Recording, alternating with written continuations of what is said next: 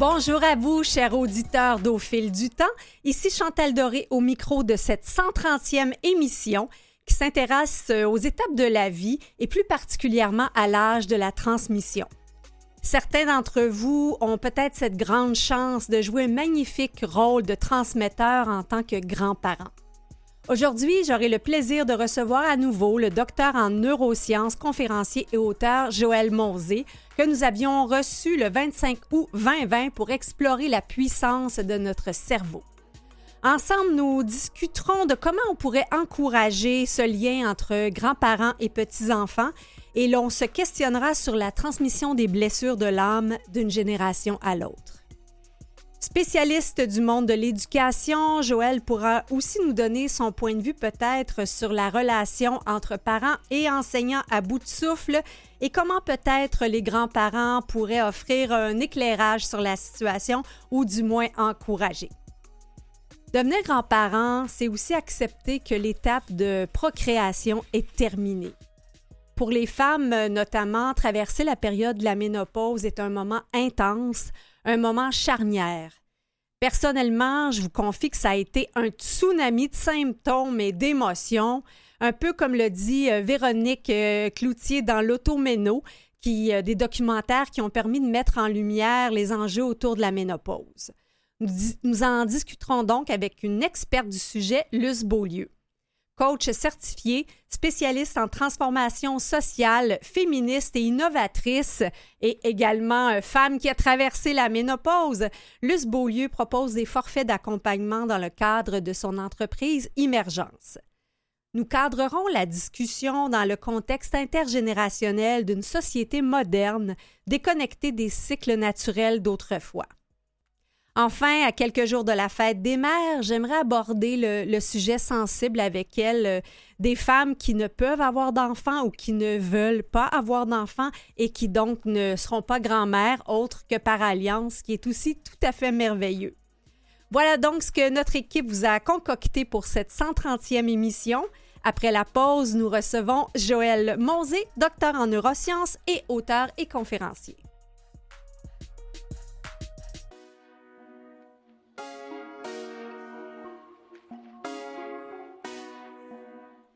Alors, on teste un tout, tout nouveau mode de communication. Aujourd'hui, nous sommes en Zoom avec euh, Joël Monzé que nous avons eu le plaisir de recevoir. Alors, je prends un petit euh, moment, euh, Joël, pour te présenter.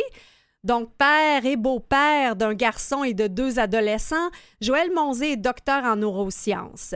Disposant d'une formation multidisciplinaire, il intervient auprès des jeunes depuis plus de 30 ans. Fondateur de l'Institut du développement de l'enfant et de la famille, Joël a été professeur associé au département de psychiatrie de l'Université de Sherbrooke. Il a pratiqué la psychothérapie jusqu'à l'été dernier et contribue depuis 20 ans à la formation continue en neurosciences affectives de professionnels de la santé et de l'éducation, ainsi que de parents. Expert de renommée internationale, il est l'auteur de nombreux livres en neurosciences affectives, en santé globale et en éthique appliquée. C'est donc un grand bonheur euh, de le recevoir à nouveau. Bonjour Joël. Bonjour Chantal. Ben D'abord, une question comme ça. On, parle des neurosciences, mais des neurosciences affectives. De quoi on parle exactement? En fait, les neurosciences, c'est un, c'est un champ de recherche et d'application de la recherche qui est très, très, très large. On parle beaucoup ces derniers temps de l'intelligence artificielle. L'intelligence artificielle, elle s'est faite notamment ou elle s'est créée avec un mixte entre les compétences informatiques que certains avaient et les ingénieurs qui sont préoccupés de comment fonctionnait le cerveau. Mm-hmm. On va voir les neurosciences en ergothérapie, on va voir les neurosciences en médecine, bien entendu, tous les aspects neurologiques ou cancérologiques qu'il pourrait y avoir. Et le domaine des neurosciences affectives se sont intéressés progressivement depuis 20-25 ans à tous les phénomènes émotionnels, les sentiments, euh, le lien avec la psychologie, le lien avec les comportements, euh, le lien avec notre relation avec la société et, et le lien aussi avec nous-mêmes en tant que tel. Donc, comment notre cerveau va déclencher une émotion, comment est-ce qu'il va la gérer, c'est quoi qui se passe à l'intérieur du corps quand euh, une émotion est, est déclenchée?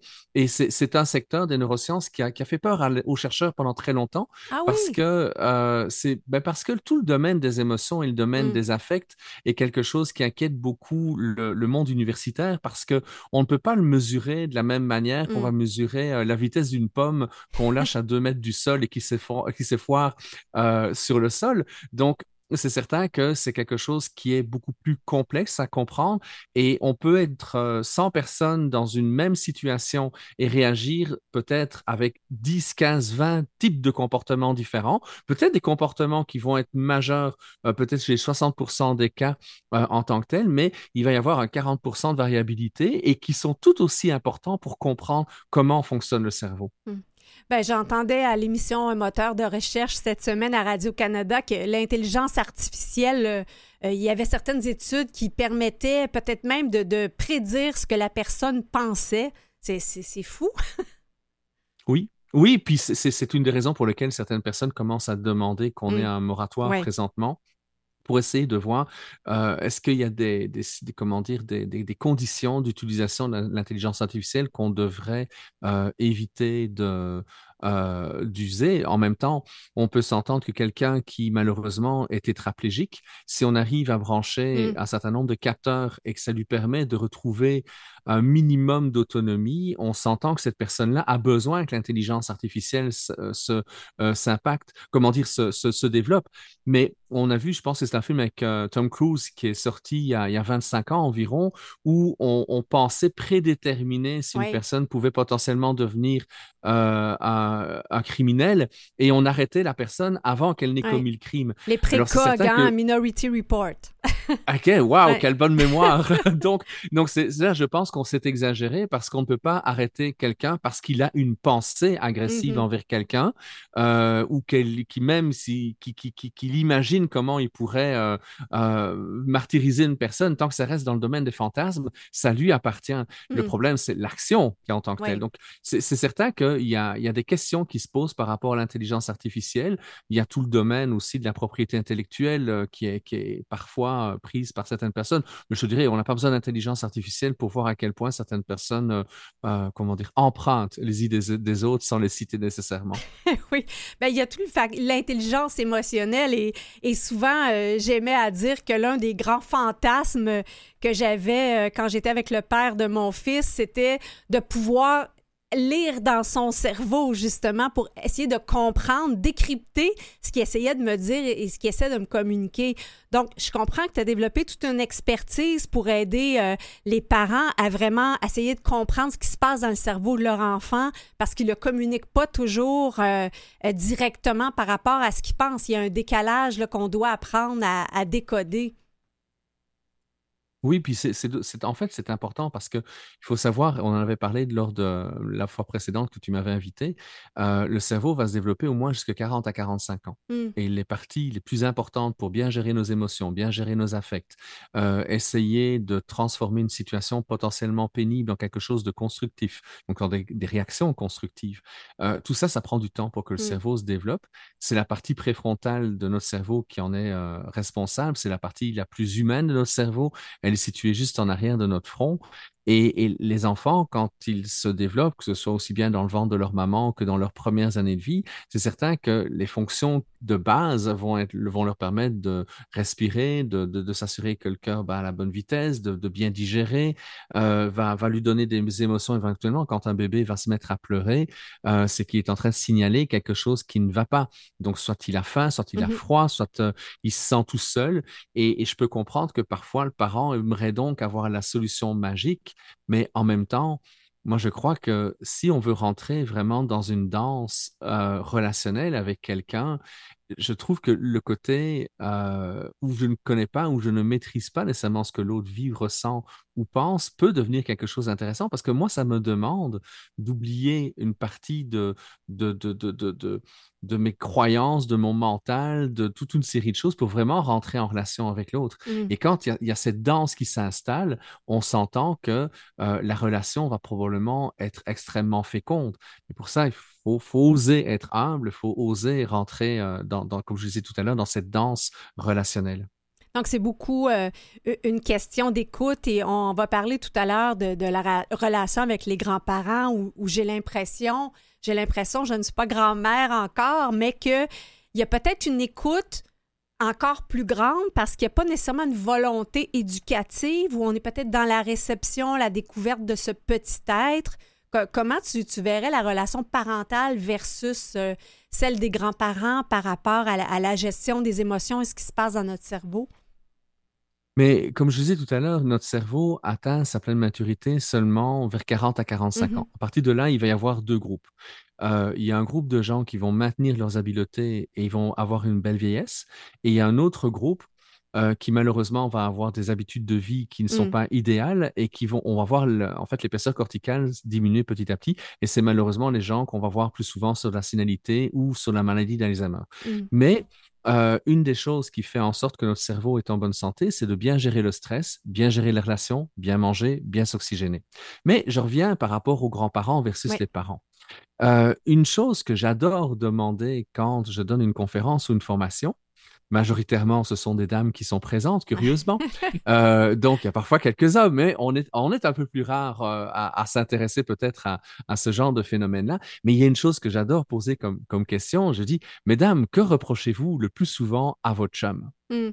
Là, en fait, il y a une petite gêne qui s'installe, elles se regardent l'une l'autre, et puis il y a un moment donné où ça sort et il ne m'écoute pas. Ah. OK? Ou il ne parle pas. Ah non, c'est écoute pas. Ah, avant le fait de ne pas parler. Et donc, en fait, je leur dis, donc, qu'est-ce qu'il fait, votre chum? Ben, il part en mode solution. Mmh qu'on le veuille ou qu'on ne le veuille pas, la génétique masculine, euh, elle est faite pour résoudre des problèmes. C'est pas pour rien que les gars tripent sur la construction de maisons ou d'autres choses du genre ou sur des grands travaux parce que c'est une manière pour nous d'utiliser notre capacité de résoudre des problèmes. Mmh Et notre système, il y a une partie de notre cerveau qui est dans le pariétal qui nous aide beaucoup à euh, gérer ce côté-là. Alors là, tu Chantal, tu te demandes où est-ce que je m'en vais? Lorsque là, je, je le dis, je sais que tu as un chemin. D'accord? je, je, je, leur demande, à votre avis, est-ce qu'il fait ça parce qu'il ne vous aime pas ou parce qu'il vous aime? Alors mm. là, les dames disent, ben, il, fait ça parce qu'il nous aime. Je dis, voilà. Donc, ce n'est pas une question de ne pas être capable d'écouter. C'est une question d'avoir la difficulté à entendre que notre conjointe ou notre amie est en difficulté et de se restreindre, de ne pas mm-hmm. proposer une solution parce qu'on vit de l'impuissance. Puis là, là, tout le monde, ah, OK, donc on commence à voir les papas un peu différemment. Et puis, je viens avec la deuxième, la deuxième phase. Mesdames, qu'est-ce que vous faites quand votre enfant vient avec un problème? Mmh. Ah ben, on part en mode solution. Mmh Exactement. Autrement dit, le gros défi que nous avons comme parents et, comme êtres humains, c'est de gérer l'impuissance quand on mmh voit quelqu'un qu'on aime beaucoup rencontrer des défis. Et quelque part, le grand-parent, qui lui en a vu d'autres, a un cerveau qui a atteint sa pleine maturité, parce que généralement, le grand-parent a au-delà de 45 ans, il a une expérience, il a déjà été parent, sinon il ne serait pas grand-parent. Mm-hmm. Et à partir de ce moment-là, probablement que s'il a acquis assez de sagesse, il est capable de tolérer de se sentir un peu plus impuissant que le ah parent. Et c'est là qu'il y a une belle danse qui peut s'installer en fait entre le grand-parent et le parent, c'est d'aider le parent à mieux gérer son sentiment d'impuissance mmh. quand son enfant rencontre des difficultés. Et c'est normal de rencontrer des difficultés. On en rencontre tous les jours, de, la, de notre naissance à la, fin, la dernière journée de notre vie. On va rencontrer des, situations dans lesquelles on a très peu de contrôle sur l'environnement dans lequel on est. Celui qui croit qu'il a beaucoup de contrôle, je pense qu'il ferait bien de s'asseoir quelques instants parce qu'on a moins de contrôle qu'on ne, ne, ne le croit. Euh, et donc, à partir de ce moment-là, le grand-parent peut peut-être vraiment aider le parent à simplement euh, juste se déposer. Je dirais même mmh. pas relativiser ou dédramatiser, juste se déposer. Parce que si le parent se sent écouté par le grand-parent, à ce moment-là, le parent va se sentir beaucoup plus proche de lui, mmh. beaucoup plus proche de ses ressources et va avoir la capacité d'être écoute vis-à-vis de son enfant. Si par contre le grand-parent essaye de tombe en mode solution, et essaie de dire à son enfant, son fils ou sa fille, ou en mode, jugement, je faisais pas ça comme ça, les enfants d'aujourd'hui sont ci ou sont ça. Mm à ce moment-là, ça ne fait qu'augmenter la détresse du parent. Donc, il y a vraiment une danse qui, qui de nouveau, j'aime beaucoup le, concept de danse dans la mmh relation. Il y a cette danse-là. Quand on est parent, on est parent de, la première journée de notre bébé jusqu'à la fin de notre vie ou la mmh fin de la vie de, de, notre enfant. Malheureusement, normalement, les, enfants doivent survivre aux parents, mais parfois, mmh. c'est l'inverse qui se passe. Mais euh, le grand-parent peut vraiment avoir euh, ce rôle de main tendue pour rassurer mm-hmm. le parent, surtout que notre monde est de plus en plus complexe. Donc, quelque part, il y a de plus en plus de situations qui sont compliquées à gérer quand on est parent. Et, si on peut justement, euh, être, si le parent peut se sentir soutenu, oui à ce moment-là, ben, il va être mieux capable de euh, gérer justement euh, les situations complexes et les situations d'impuissance qu'il peut vivre au quotidien. Et il n'y a pas aussi cette impression-là de euh, si l'enfant vit certaines difficultés, le parent peut, dans certains cas, se sentir coupable ou se dire je ne lui ai pas donné les bases nécessaires pour affronter, tandis que le grand-parent ne se sent pas dans cette évaluation-là de ses compétences. Oui, parce qu'il y a un peu plus de distance et, on s'entend que le grand-parent a été parent. Le mmh grand-parent qui a été parent a fait des gaffes et il a peut-être appris de ses gaffes. Mmh Donc, quelque part, ça l'aide de nouveau à pouvoir accompagner le duo parent-enfant dans une posture de soutien, d'écoute, de respect. Et si le parent demande, maman, papa, qu'est-ce que tu ferais? Tu sais, je, me pose des questions. Donc, ça vient du parent, c'est beaucoup plus facile. Là où, j'aurais envie de dire que c'est parfois mmh. compliqué, puis ça m'arrive souvent dans des salons du livre que ce sont des grands-parents qui viennent me voir ah et me mmh. dire, euh, qu'est-ce, que je pourrais faire? J'ai l'impression tellement que, mon fils, ma fille ou mon beau-fils, ma belle-fille sont pris dans le brouhaha de la vie quotidienne. Je n'arrive plus à les écouter. Chaque fois que je leur propose quelque chose, ça augmente le degré de stress. Ben oui, parce que c'est perçu souvent comme une autre chose à faire, comme dans un espace de performance. Alors, c'est là que je leur dis, ben écoutez, on est au salon du livre, il y a plein de livres. Achetez les livres et laissez-les traîner. D'accord? Respirer dans tout ça. Euh, Joël, on prend une courte pause pour se laisser respirer, puis on revient euh, tout de suite après.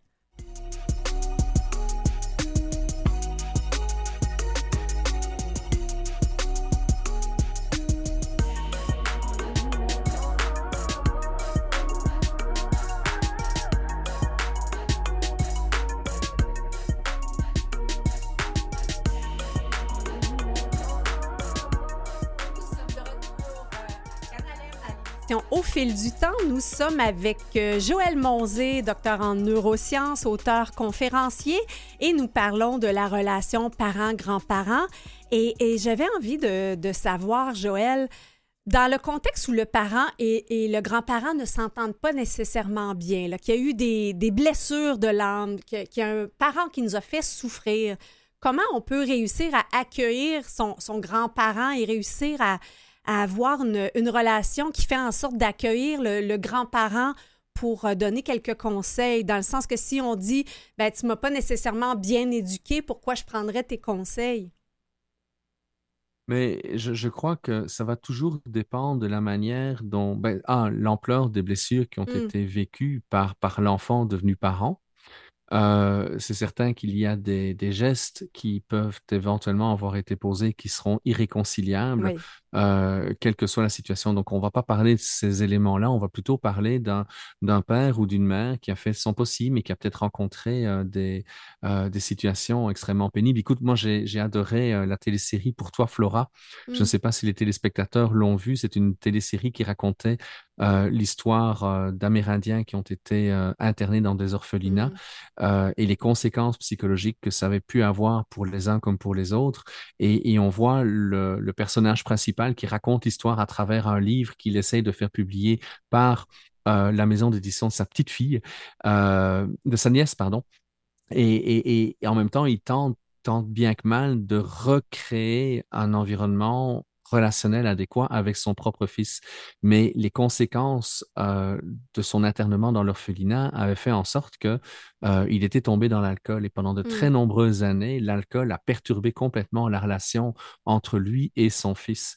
C'est certain que ça prend du temps de reconstruire quelque chose. Ça prend du temps et il faut une volonté des deux. Il faut une volonté de l'enfant devenu parent et il faut une volonté du parent devenu grand-parent. Parfois, les petits-enfants ne se comprennent pas trop, puis c'est correct, ils n'ont pas nécessairement toujours, en tout cas selon leur âge, besoin de savoir l'ensemble des, euh, des circonstances passé, justement entre le parent et le grand-parent.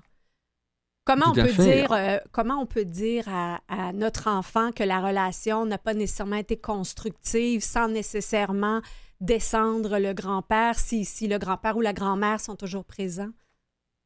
Mais ça va toujours dépendre. je prendrai mon, expérience personnelle. J'ai grandi dans une famille Mmh. dysfonctionnelle et, et quand je suis devenu papa, il y a des choses que je pouvais tolérer comme relation avec mes parents euh, où je ne pouvais pas accepter que mes enfants vivent la même chose que ce que moi j'avais vécu. Donc, j'ai mis en place des règles très strictes pour m'assurer que ça ne puisse pas euh, se reproduire. Et mes parents n'ont pas accepté euh, les règles que j'ai placées. Mmh. Donc, c'est eux qui ont coupé vis-à-vis de moi. Mais le rôle que j'avais, c'était de protéger mes enfants Oui. coûte que coûte. Donc, ça, c'est quelque chose qui est là. En même temps, je, je regarde un peu euh, les parents de, de, de ma conjointe, d'accord? Je vois d'autres parents, d'autres grands-parents, euh, où j'en ai vu en tout cas dans, dans la partie euh, psychothérapeutique que j'ai eue de, de ma, ma, ma vie professionnelle. C'est que quand il y a une volonté du parent et du grand-parent de recréer des liens, c'est un réapprivoisement, tout simplement. C'est certain que s'il y a une dénégation de l'un ou de l'autre des gaffes qui ont été faites, puis parfois c'est l'enfant qui est devenu parent qui, est, qui a fait des gaffes, D'accord? Donc, et que le parent, devenu grand-parent, a, a, essayé de contenir tant bien que mal euh, quand il était en charge de, de, de, son enfant mineur ou de son jeune adulte.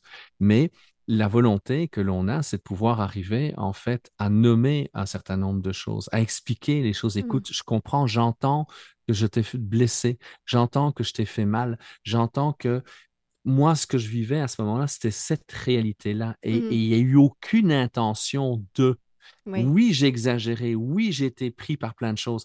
Donc, il y, a- il y a vraiment une reconnaissance, en fait, de, de ce qui a été vécu, euh, ce qui fait en sorte que, à partir de ce moment-là, on peut arriver, en fait, à euh, aller de l'avant.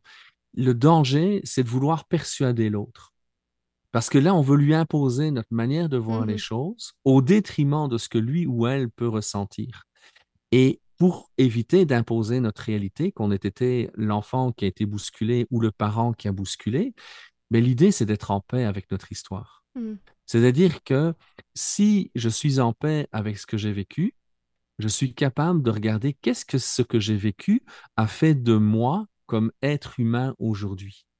Et si je peux être en paix avec moi aujourd'hui, tout en reconnaissant que je me suis trompé, tout en reconnaissant que euh, j'ai fait des erreurs, tout en reconnaissant que j'ai exagéré peut-être à certains moments, mais ça fait de moi une personne qui est capable de se voir aller, d'identifier qu'est-ce qui cloche et d'appliquer éventuellement des alternatives dans, dans, la relation ou dans les réactions que je pourrais avoir. Donc, si les deux personnes peuvent agir de cette manière-là, mais veut, veut pas, elles vont être capables de pouvoir tirer les aspects constructifs, même s'il y a des choses difficiles qui ont été vécues. Et à partir de là, c'est utile de regarder euh, de quelle manière on peut, on peut bouger à, à travers ça. Donc, j'entends que si soi-même on fait la paix avec notre histoire, mais que notre parent ou notre enfant ne l'a pas fait ou n'a pas fait certaines prises de conscience, on peut réussir quand même à être en paix, même si de l'autre côté, on n'a peut-être pas reçu les excuses qu'on aurait souhaitées. Tout à fait. Et puis, quelque part, ce qui nous appartient, c'est ce que nous, on fait ou on pense ou on vit. Ce que l'autre vit, pense ou vit, ça Mm. lui appartient. C'est pour ça, tantôt, je disais, le gros défi, c'est de ne pas vouloir imposer notre manière de penser ou notre manière de voir les choses, euh, dans le sens que euh, on peut très bien comprendre, tu sais, tantôt, je parlais de, de, de, de ma propre famille, euh, je sais très bien que ce qui a perturbé profondément mes parents, c'est la guerre, la Deuxième Guerre mondiale, Mm. où les deux sont nés pendant la Deuxième Guerre mondiale, ont vécu les moments d'horreur. Liège, ma ville natale, c'est la, Mm. la, la, ville la plus proche de l'Allemagne, donc ça a été la première qui a été attaquée et Mm. la dernière qui a été libérée euh, sur le sol des Alliés. Et veut, veut pas, le degré de, d'angoisse qui a été vécu par mes parents quand ils étaient enfants fait en sorte que ça les a hypothéqués le reste de leur vie Oui. pour être capable de gérer leurs émotions. Donc, quelque part, je peux le savoir, je peux le comprendre, mais en même temps, je peux être aussi déçu Mhm. parce que ça, ça m'appartient, parce qu'ils n'ont pas fait le bout de chemin de reconnaître comment cette détresse-là, ils ne l'ont jamais vraiment adressée. D'accord? Et à partir de là, ben, veut, veut pas, on, on bouge par rapport à ça. Mais moi, le fait de reconnaître que mes parents, la violence qu'ils ont euh, vécue quand ils étaient des jeunes enfants, qui est devenu de la violence dans ma propre enfance, mmh. mais ça m'a amené à faire attention à la bienveillance. Ça m'a amené à faire attention aux neurosciences affectives. Ça m'a amené à essayer d'être un papa est un beau-père le plus adéquat possible. Ça m'a amené à essayer d'inspirer les gens mmh. à utiliser la bienveillance dans leurs interrelations, quel que soit l'âge de la personne, que ce soit vis-à-vis d'un enfant, vis-à-vis de quelqu'un qui a notre âge ou vis-à-vis des personnes qui sont plus âgées que nous.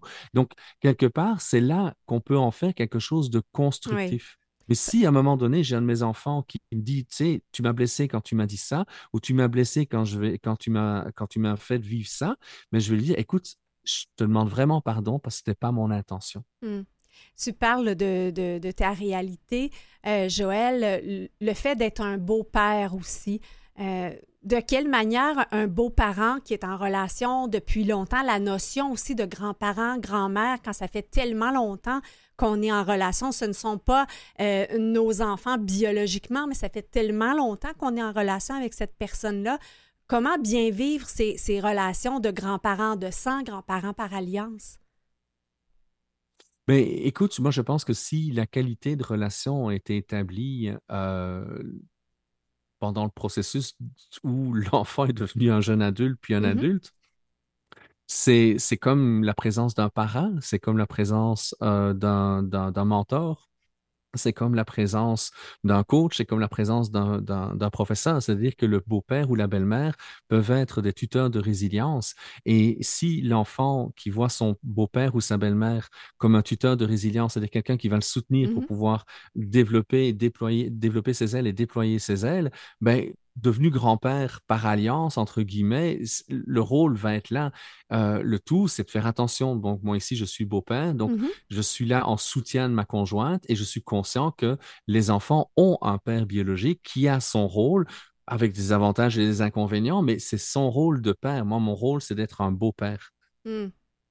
E, est-ce que, euh, comment on arrive comme beau-parent justement à, à prendre sa juste place sans, s'immiscer dans, le rôle de l'autre parent aussi. Mais tu te souviens, tantôt, je disais que l'important, c'était pas, c'était d'essayer de ne pas imposer nos mm. idées.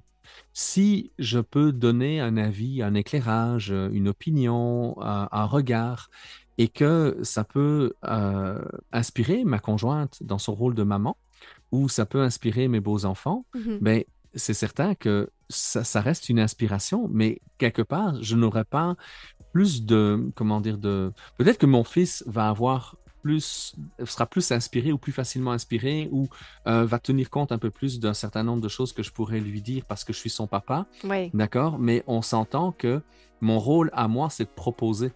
Merci. Ce n'est pas d'imposer.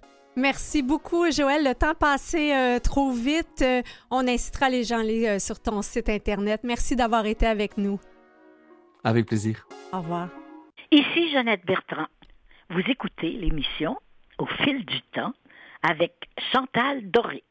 Merci, notre belle Jeannette nationale. Et euh, ça tombe bien qu'on parle de Jeannette parce qu'elle a été une pionnière dans tellement de domaines euh, reliés aux femmes, mais plus particulièrement dans tout ce qui est démystifier euh, le cycle menstruel des femmes du moment des premières règles jusqu'à la ménopause. Et la ménopause est un sujet encore un peu tabou qui a été de plus en plus démystifié, entre autres par le documentaire L'auto-méno de Véronique Cloutier mais euh, c'est un sujet qui est, qui est au cœur des passages de vie et nous recevons pour en discuter euh, une experte en transformation sociale, Luce Beaulieu. Bonjour, Luce. Bonjour, ça va bien? Oui, ça va bien. Alors, qu'est-ce qui t'a amené à t'intéresser plus particulièrement à, la ménopause? Bien, en fait, j'ai vécu moi-même. En fait, je suis en, dans le dernier euh, trois quarts, je dirais, de ma ménopause. Euh, si tout va bien, euh, je vais avoir ma ménopause. Ma, ménopause euh, sera célébrée en juillet. Mhm. donc, je suis vraiment en plein milieu de cette transformation. Et l'année passée, disons, c'était vraiment la phase qui était plus, plus chaoteuse, plus mhm. difficile. Et c'est au cours de cette année-là qu'il y a énormément de choses qui, qui se sont passées, qui se sont déroulées. Pour moi, ça a été vraiment une initiation extrêmement profonde, très, très difficile, très, très mm. inconfortable, mais vraiment, euh, vraiment euh, importante. Et finalement, je, je, suis en train de vivre les cadeaux qui sont de l'autre côté euh, de la ménopause. Donc, voilà la raison principale. Oui. Mais tu avais un parcours, justement, un peu de, En fait, je lisais que c'est quasiment ta troisième carrière. Oui, oui, absolument. Donc, euh, moi, je suis quelqu'un qui est très touche à tout. Je suis très curieuse de nature. Euh, je suis quelqu'un qui, je m'intéresse beaucoup à l'innovation sociale. Je Mhm. m'intéresse énormément à comment les êtres humains changent, comment Oui. les êtres humains se transforment.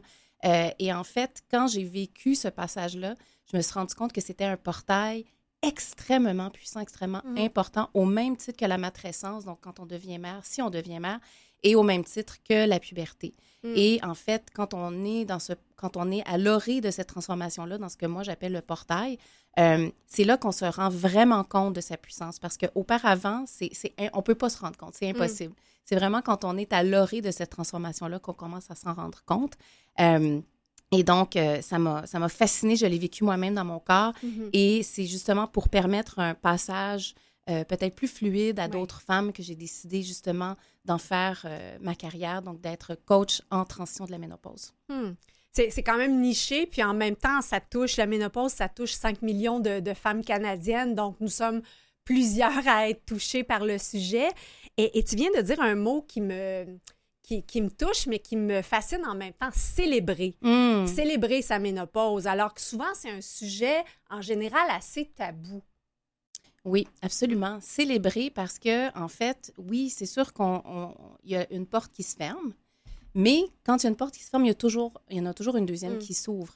Et donc, qu'est-ce qu'on peut célébrer lorsque, finalement, euh, il y a des choses qu'on a derrière nous? Euh, eh bien, ce qu'on peut célébrer, finalement, c'est euh, ce à quoi on est capable de dire oui maintenant, Mm. qu'on a la place, qu'on a le temps, qu'on a l'opportunité de le faire. Euh, et moi, je pense que quelque chose qui est vraiment magnifique, une fois qu'on est passé par le passage de la ménopause, c'est de commencer à, à marcher ce que j'appelle le chemin de la sagesse. Hmm. Et donc, euh, je pense qu'on a beaucoup de, de personnes âgées dans la société, mais très peu de personnes sages. Et donc, euh, pour moi, marcher le chemin de la, le chemin de la sagesse, c'est quelque chose qui est extrêmement important. Euh, c'est une démarche qui est personnelle, mais je crois que ça devrait être aussi une démarche sociale et collective. Est-ce que c'est peu de personnes sages ou pas assez de personnes dont on écoute la sagesse? Effectivement, on peut se poser la question. Euh, je pense qu'on est dans une société euh, où est-ce qu'on est très déconnecté des grands cycles. Mhm. Euh, si on parle d'une façon générale, on espère que les gens soient toujours très productifs. Donc, on est Oui. dans une so- société très linéaire. Et donc, à tous les jours, on doit rentrer au travail, avoir le même taux de productivité.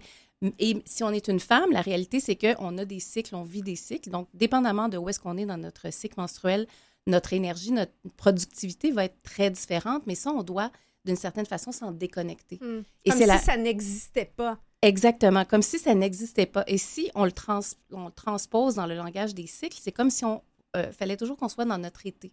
Donc, Hmm. dans la phase euh, Oui. ensoleillée, productive, avec plein de fruits, etc. Et tout ce qui est à partir de l'automne et l'hiver, c'est très tabou. Hmm. Et c'est quelque chose qu'on qu'on- qu'on doit presque cacher et, et duquel on doit, Ouais. euh, donc on doit vraiment se, se cacher. Et bref, tout ça pour dire que euh, quand on arrive à l'automne, on a une autre forme Mm. de, de, de récolte. Oui. Et donc, c'est- vers ça, moi, que je- que j'ai envie d'aller.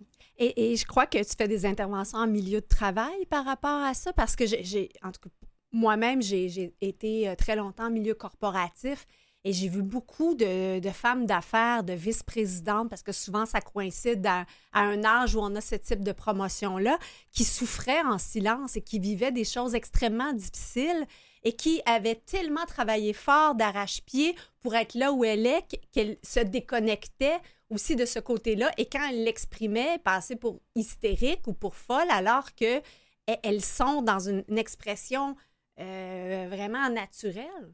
Absolument. Euh, et c'est vraiment tragique. Et Mm. je- j'aimerais, en fait, avoir des statistiques sur le nombre de femmes Oui. à qui c'est arrivé dans les dernières décennies. Mais oui, effectivement, il y a des femmes auprès de qui j'interagis, avec qui j'interagis pour les soutenir dans ce passage-là. Parce que l'autre dimension qui est vraiment très inquiétante, c'est qu'on a très peu d'informations sur quels sont les symptômes, quels sont les signes, quels sont les états auxquels on peut s'attendre. Et donc, quand ça commence à atteindre la sphère cognitive, quand Oui. on commence à perdre des mots, quand on a euh, de- une, une énorme fatigue, qu'on a de la difficulté euh, à, à dormir, on fait de l'insomnie, c'est extrêmement troublant. Surtout si on ne sait pas est-ce que c'est la périménopause ou est-ce que c'est une maladie chronique? Mhm. Donc, parce que dans beaucoup de cas, les symptômes sont les mêmes. Et donc, oui, effectivement, j'essaie vraiment d'aller vers les femmes qui sont dans les, dans les milieux professionnels corporatifs. Et c'est plutôt difficile parce que même si, c'est une question, à mon sens, éminemment euh, euh, intersectionnelle, donc au plan de l'équité, diversité, inclusion, ce n'est pas encore une question qui est vraiment traitée au niveau des RH. c'est un petit peu en avance aux États-Unis, très, très, très en avance en Grande-Bretagne. Ah, oui? oui? ils sont 5 à 10 ans en avance. Wow. Sur nous, là-bas, il y a comme une, une, renaissance de la ménopause euh, comme sujet politique, comme sujet de hmm. santé publique. Euh, c'est extrêmement intéressant ce qui se passe là-bas. D'ailleurs, euh, pour ceux qui veulent voir notre futur, on se tourne vers la Grande-Bretagne en ce moment. Absolument. Et donc, c'est clairement quelque chose qui s'en vient au Canada et au Québec, mais on n'est pas encore là. Est-ce que ça se peut qu'on, parce que c'était la semaine de la santé mentale, qu'on le traite dans, dans, des cadres de sujets de santé mentale, alors que c'est tout simplement une évolution naturelle et hormonale? C'est une évolution naturelle, hormonale. Ce n'est pas une maladie. Mm. Euh, ça a été très médicalisé, ça c'est sûr et certain. Et il y a des médicaments d'ailleurs qui existent pour certains symptômes, certains états. Mais oui, c'est absolument naturel comme passage. Mm. Euh, moi, personnellement, j'ai eu l'impression, quand j'ai traversé euh, cette étape, effectivement, que on parlait beaucoup des bouffées de chaleur et pour moi, c'était le moindre des symptômes. Et c'est en voyant l'automéno, en voyant euh, Véronique Cloutier dire je les ai eu tous, les symptômes, c'était un peu mon cas. Hmm. Et, je trouve que ça a été, ça a fait œuvre utile socialement, même menant justement à, ce que le gouvernement maintenant euh, finance l'hormonothérapie bioidentique, alors qu'on réalise que c'est euh, déjà payé au niveau du côté des hommes, au niveau des suppléments testostérone, c'est des choses qui étaient ahurissantes pour moi qu'on fasse cette discrimination-là. Mm, mm. oui. Est-ce que ça a aidé un peu euh, ta pratique, ce, documentaire? Ça m'a aidé moi personnellement dans un premier temps. oui, absolument. Je me rappelle euh, définitivement une période extrêmement difficile euh, mm. dans la dernière année et demie où est-ce que j'ai écouté l'automéno en pleurant toutes les larmes de mon corps parce que effectivement, quand on se rend compte qu'il y a d'autres personnes qui vivent ce qu'on vit, euh, cet effet de normalisation c'est extrêmement rassurant.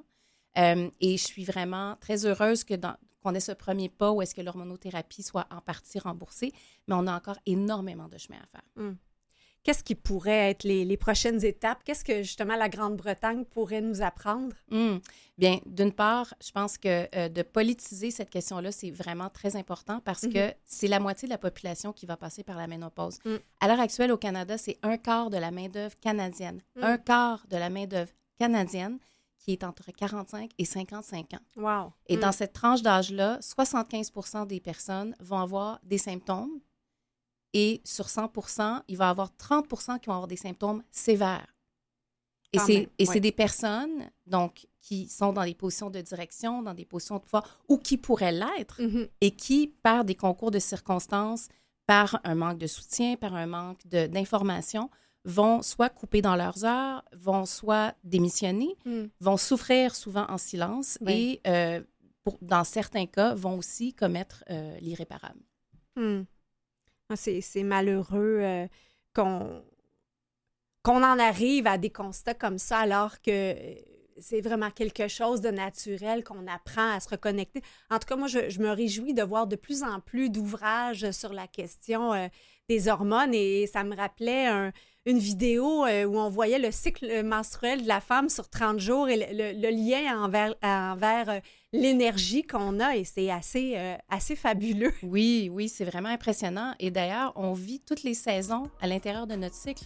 Donc, à partir euh, du moment euh, où est-ce qu'on est, en train de préparer finalement l'ovulation, on est dans notre printemps. Mhm. Autour de l'ovulation, c'est l'été. Juste avant, donc ce qu'on appelle le prémenstruum, c'est l'automne et les menstruations, c'est l'hiver. Et mhm. donc, on vit toutes les saisons dans notre corps à chaque mois. Luce, si tu veux bien, on prend une courte pause et on est de retour euh, tout de suite après pour continuer la discussion. Parfait, super.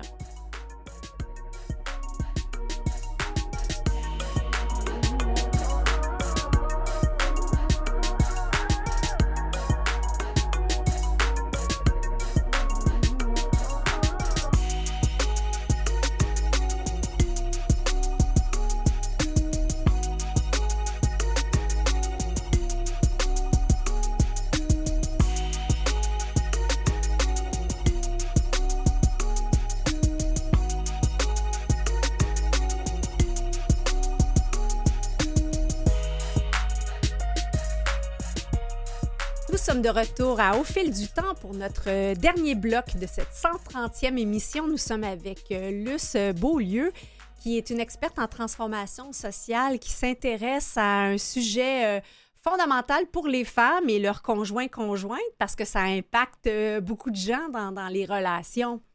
Absolument, ça impacte tout le monde. Hmm. Et il y avait quelque chose dans, les lectures que j'ai faites euh, sur euh, votre site Internet. Euh, je me suis mis à, te vous voyez d'un coup. L'hypothèse de la grand-mère. Oui. De quoi on parle, Luce? Oui, l'hypothèse de la grand-mère, en fait, il y a des recherches scientifiques qui ont commencé à être faites dans les années 60 sur des peuples chasseurs-cueilleurs, les Hadza, mm-hmm. pour essayer d'expliquer, disons, certaines hypothèses au niveau de la longévité, au niveau de, des naissances, euh, puis aussi au niveau de, de, comment la nourriture est récoltée, comment mm-hmm. elle est consommée, etc. Et donc, euh, cette chercheur euh, qui a commencé à faire ces recherches-là s'est rendu compte que les femmes dont les mères étaient proches d'elles et s'occupaient d'elles et de leurs enfants lorsqu'elles en avaient, mm-hmm. les enfants avaient un plus grand taux de survivance et, et, étaient en meilleure santé. Et non seulement ça, mais ces femmes-là, donc qui étaient post-ménopausées, euh, récoltait un plus grand nombre de calories que à peu près tous les autres membres de la tribu, euh, disons, si on comparait personne par personne. Et donc, elles avaient une utilité sociale et une utilité au niveau de la natalité et de la longévité qui était exceptionnelle. Et donc, elle s'est mise à étudier euh, non seulement la tribu, mais à faire des modèles mathématiques pour mmh. essayer de comparer euh, avec très peu de variables, euh, comment est-ce qu'une population pouvait évoluer euh, avec ou sans grand-mère? Et donc, et c'était assez exceptionnel de voir que avec des grand-mères, la population humaine, en fait, il y avait une, plus grande longévité, une meilleure santé, et les femmes avaient plus d'enfants de façon plus rapprochée. Hmm. Qu'est-ce que ça dit si on voulait transformer, transporter ça à notre époque? comment, comment ça peut nous aiguiller? Comment ça peut nous aiguiller? Ben c'est simple, c'est que la transmission, euh, la transmission entre les générations, c'est quelque mm-hmm. chose qui est extrêmement important.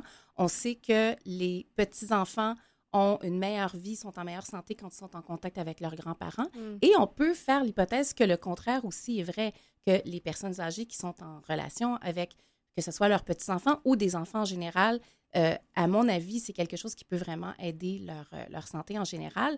Et euh, dans cette perspective-là, moi, je vis d'ailleurs dans une maison multigénérationnelle. Ah donc, ma mère habite au deuxième étage et j'habite avec mon fils. Et mon fils se promène entre nos deux maisons. Hmm. Ma mère a 86 ans et donc, je, suis convaincue que la présence de son petit-fils dans sa vie a une influence sur sa bonne humeur, sur sa santé, sur son bien-être. je, suis, je, suis, je suis convaincue de ça. Ben, on a reçu en première partie euh, Joël Monzé, docteur en neurosciences, et confirmait justement la puissance euh, des liens entre grands-parents et petits-enfants. Et, bon, ça suppose, lorsqu'on est grand-mère, qu'on a été mère, à moins de l'être par alliance et ne pas avoir eu d'enfant soi-même. Et comme nous sommes à quelques jours de la fête des mères, euh, Luce, j'aimerais te poser la question d'un point de vue hormonal. Est-ce qu'il y a quelque chose qui change dans la ménopause chez une femme qui n'a pas eu d'enfant, que ce soit par décision ou parce qu'elle n'a pas pu enfanter? Hmm. J'ai pas lu d'études scientifiques sur ce sujet-là, mais je, peux peut-être parler de ma propre expérience. Hmm. J'ai fait le choix d'avoir un enfant et un seul enfant. Et euh, quand j'ai réalisé que j'étais euh, à peu près rendue à, l'âge de la ménopause, j'ai quand même vécu un grand deuil. Hmm. Même si je, je, ne voulais plus d'enfants, c'était terminé pour moi, il a quand même fallu que je fasse le deuil de ma fertilité. Donc, je peux imaginer que dans l'expérience euh, d'une femme qui n'a pas eu d'enfant par choix ou, pas par choix, euh, c'est quelque chose qui va certainement impacter sur son expérience. Hmm. J'ai envie de, de, voir peut-être euh, avec toi, il y avait tellement de sujets.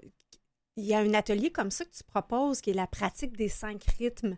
Oui. J'étais curieuse de savoir quel lien ça peut avoir avec la ménopause et les cycles.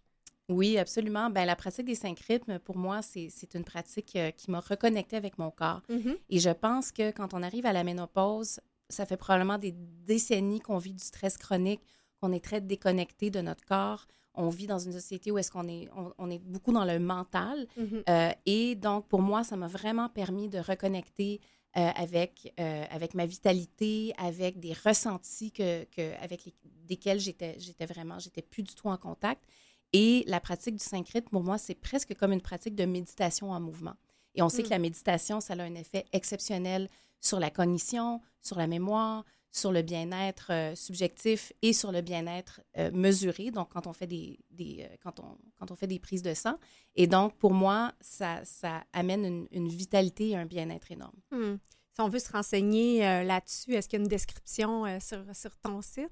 Oui, euh, ben pas sur le Synchrite, Ouais. mais, mais bon point, je vais mettre quelque chose sur mon site web. Par contre, on peut aller sur ma page Facebook immergence.co euh, et j'ai des informations sur tous mes ateliers, incluant un atelier de Synchrite qui arrive d'ailleurs dimanche. Ah oui, bon. Mais tu parlais aussi du pouvoir de, de la danse. On a Oui. déjà reçu euh, euh, Nadine Beaulieu sur Nadine Bienvenue sur le, le sujet de la danse et c'était incroyable comment on voyait euh, à quel point c'est un, outil anti-vieillissement extraordinaire. Absolument. D'ailleurs, euh, quand on parle d'exercice physique, on parle pas nécessairement des arts comme la danse. Et, par- et pourtant, la danse, c'est un exercice physique exceptionnel, Mhm. mais c'est beaucoup plus que ça. C'est un, un art d'expression. C'est une façon. euh, puis d'ailleurs, l'atelier s'appelle Reconnexion. Donc, c'est vraiment une façon de reconnecter avec différentes parties de soi. Et ce qui est intéressant dans le quand- comme on est en communauté, on est en groupe, c'est que euh, on peut danser ensemble. Et donc, Mhm. on peut avoir ce sentiment de communauté, euh, de, de connexion avec les autres. Et donc, pour moi, c'est vraiment un art et une pratique qui sont exceptionnels. On parlait un peu plus tôt de la, la notion de cycle, de la notion de saison. Et, et j'ai lu qu'en médecine traditionnelle chinoise, euh, la ménopause a un lien avec les saisons? Oui, absolument. On appelle la ménopause le second printemps. Hmm. Parce que dans notre vie, en fait, on va avoir deux fois les quatre saisons. Donc, quand on est enfant, on est au printemps. Euh, quand on est à l'été, on est donc un jeune adulte. Ensuite, euh, dans la quarantaine, c'est euh, c'est l'automne. Ensuite, l'hiver. Et le second printemps, c'est à partir donc de la cinquantaine. Et donc, on va avoir un second printemps, un second été, un second automne et un second hiver qui va se terminer évidemment par la mort. Qu'est-ce qui explique que c'est différent dans, dans une culture euh, comme euh, la culture euh, chinoise, asiatique, qu'on parle de deux, qu'on a l'occasion de faire le cycle deux fois, alors qu'ici, c'est vraiment, euh, on sent vraiment que c'est- une seule fois, puis on fait un tour complet. Hmm. Ça- je ne suis pas une- une experte dans les comparaisons interculturelles, Ouais. Mais je pense que l'influence du capitalisme et de la, la productivité, de l'extra- l'extractivisme a certainement une influence là-dessus. euh, parce que, ben justement, on, on a beaucoup de difficultés avec euh, le, le- ce qui est non linéaire. Oui, c'est ce qu'on parlait un peu de, de notre, euh, notre société qui est, qui est plus linéaire. Donc, peut-être, est-ce qu'il y a des femmes, justement, d'autres communautés qui, qui font appel à, à tes services? Euh, D'autres communautés, donc, euh, Ben justement, qui, qui, qui, qui soient asiatiques, euh, qui soient issus du, du continent africain, ou Oui. peut-être justement, ça se vit, on est plus près des cycles naturels?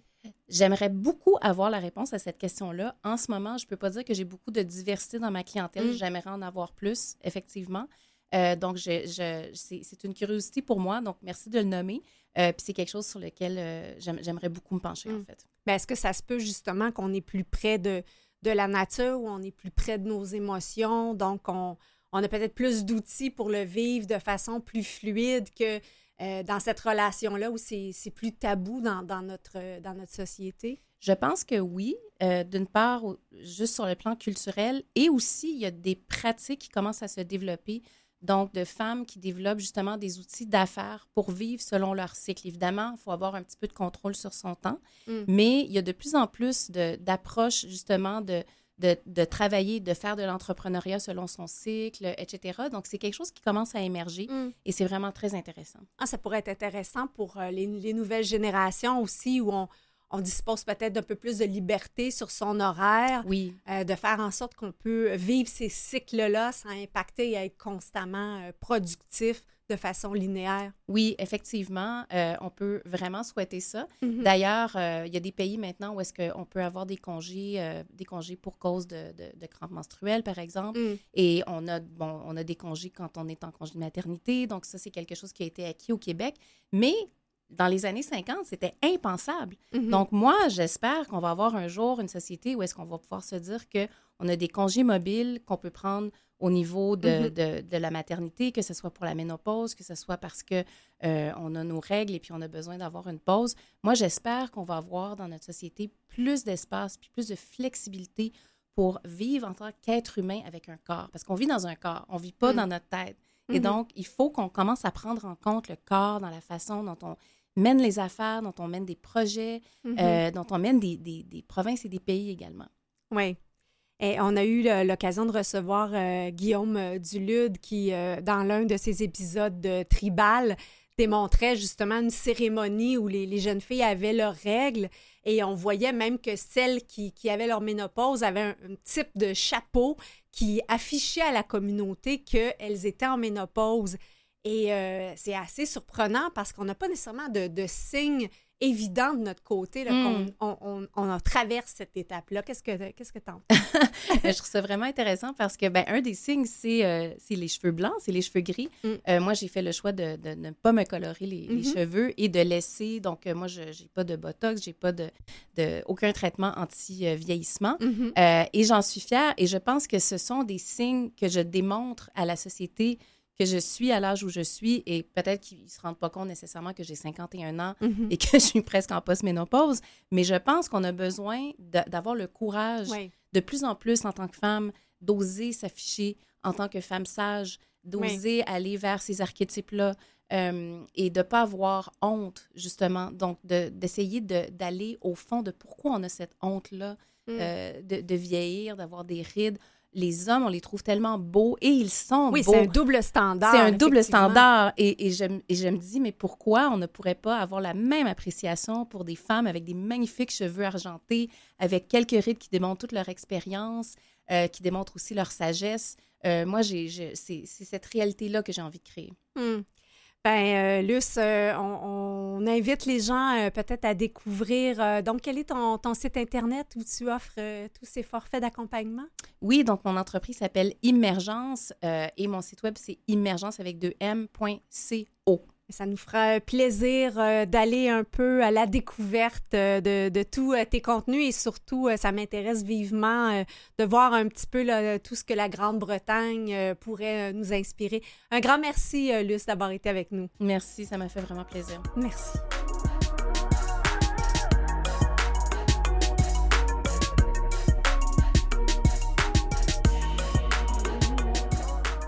Savoir calmer notre anxiété et dissiper les idées noires pourrait aider à prévenir le déclin cognitif et l'apparition de maladies dégénératives. C'est le champ de recherche d'une équipe de neuroscientifiques de l'Université de Genève. Ils ont découvert que les émotions négatives viennent bouleverser nos neurones, mais qu'elles ont également un impact sur le vieillissement.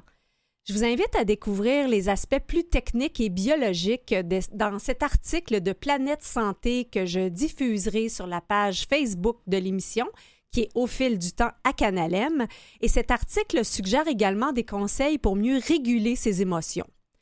Par exemple, être à l'écoute de nos sensations physiques, comme le cœur qui s'accélère, les mâchoires qui se serrent, les mains qui deviennent moites, autant d'éléments physiques à entendre pour prendre conscience de ce qui se passe en nous. On y suggère ensuite dans cet article d'imaginer des stratégies qui ont contribué à nous calmer dans le passé, comme respirer trois fois, aller marcher, écrire ou faire n'importe quel exercice. Avec le recul, on arrivera donc mieux à identifier et no- nommer l'émotion ressentie et euh, ce qui va contribuer à avoir des meilleures relations sociales et dans le futur à mieux vieillir. Et on le sait à quel point l'impact de nos, relations sociales euh, saines et euh, stimulantes contribue à un meilleur vieillissement. Donc, calmons notre anxiété et dissipons nos idées noires. Et j'espère que l'écoute de Canalem vous aide à passer un bon moment avec nos invités extraordinaires.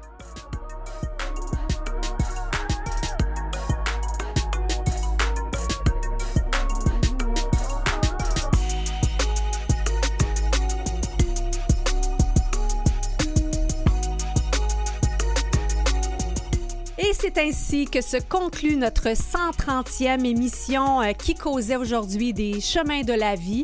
Alors, peu importe où vous êtes euh, dans ce chemin, j'espère que l'émission euh, vous aide à faire chaque fois un pas de plus.